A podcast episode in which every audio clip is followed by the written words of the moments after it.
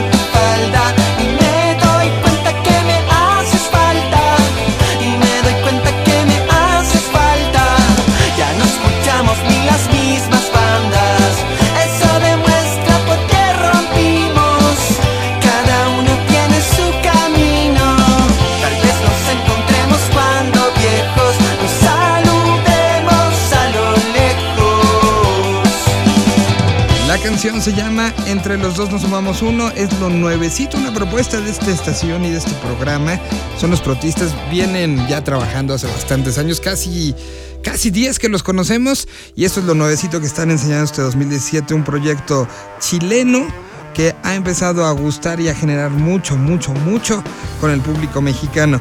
A continuación, como todas las semanas, tenemos a nuestro queridísimo Arturo Tranquilino, que como parte de Teenage Riot va encontrando cosas nuevas, cosas que van a, dar de qué hablar en los próximos meses, y es el caso de lo que vamos a escuchar a continuación.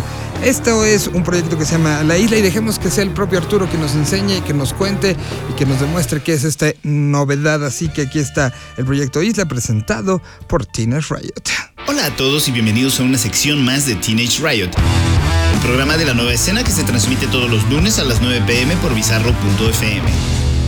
Desde Yucatán llega el sonido Wet Gaze de Islas, proyecto de Ricardo Castillo que narra historias de desencuentro bajo una nebulosa de sonidos envolventes y cinemáticos. Ahora escuchamos Náufrago.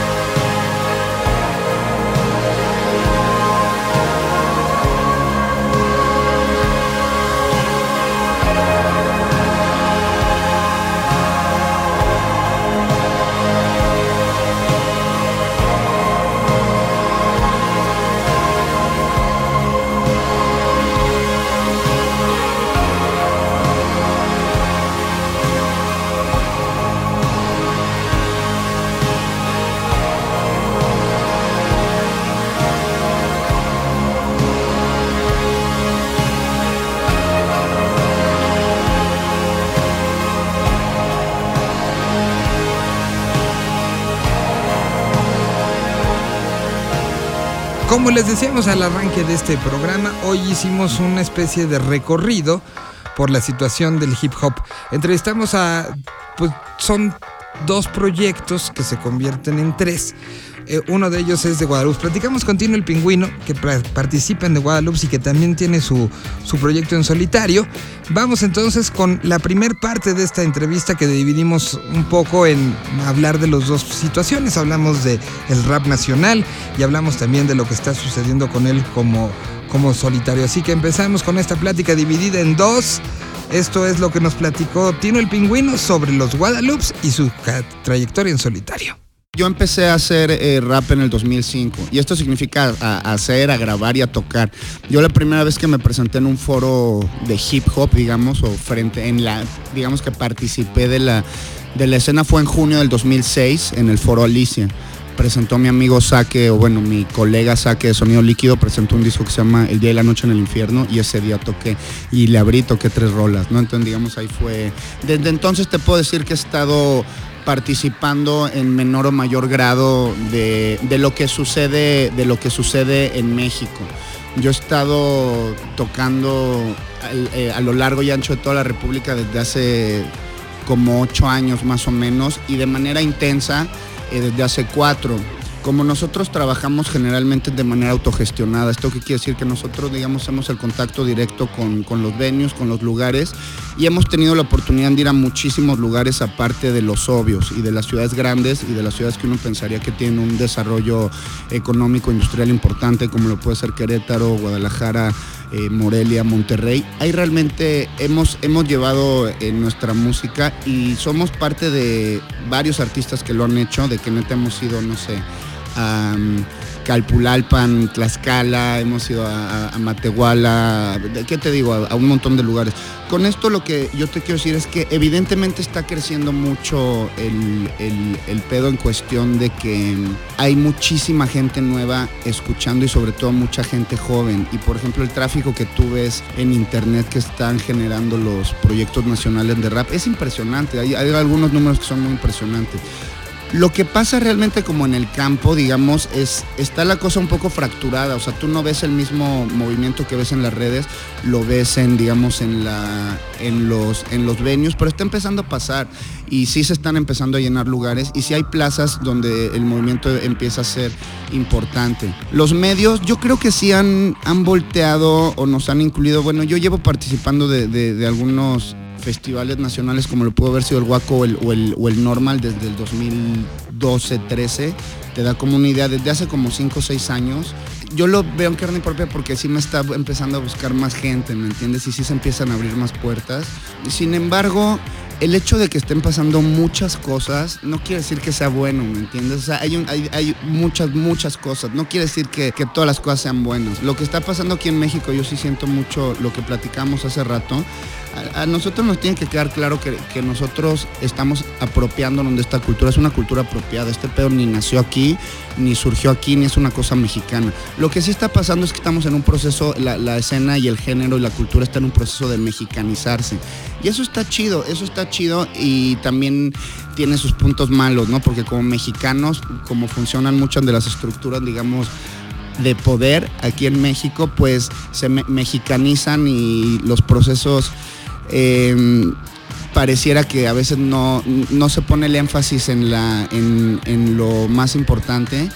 Y eso, eso creo que es algo que está pasando y hay que tener cuidado porque de repente empieza a girar mucho interés y mucha polémica alrededor de cosas que yo estoy seguro que no son tan importantes, como es el chisme o mm, creo, que estamos como los ojos del mismo público, nos ven como unos personajes ahí como raros, siento que a muchos no los toman realmente en serio y por cómo se desenvuelven también es una cosa extraña. Pero, em, ¿qué te puedo decir? Yo, yo creo, he pensado y lo he pensado durante mucho tiempo, creo que mientras los proyectos sigan concentrándose en que la calidad perdure en su trabajo, en los directos de una manera constante, que se convierta en una garantía que hay calidad en los, en los proyectos eh, mexicanos. Creo que va a ser parte importante para que las cosas puedan crecer de una manera que sea sana, que sea agradable, que sea bonita, que sea enriquecedora para, para el público, que sea una... que Nosotros los proyectos, digamos que estamos aquí, yo no soy pionero del género, pero sí estoy ahí más o menos medio en medio con varios eh, contemporáneos como los Oneptos, eh, Sig Morrison, Danger,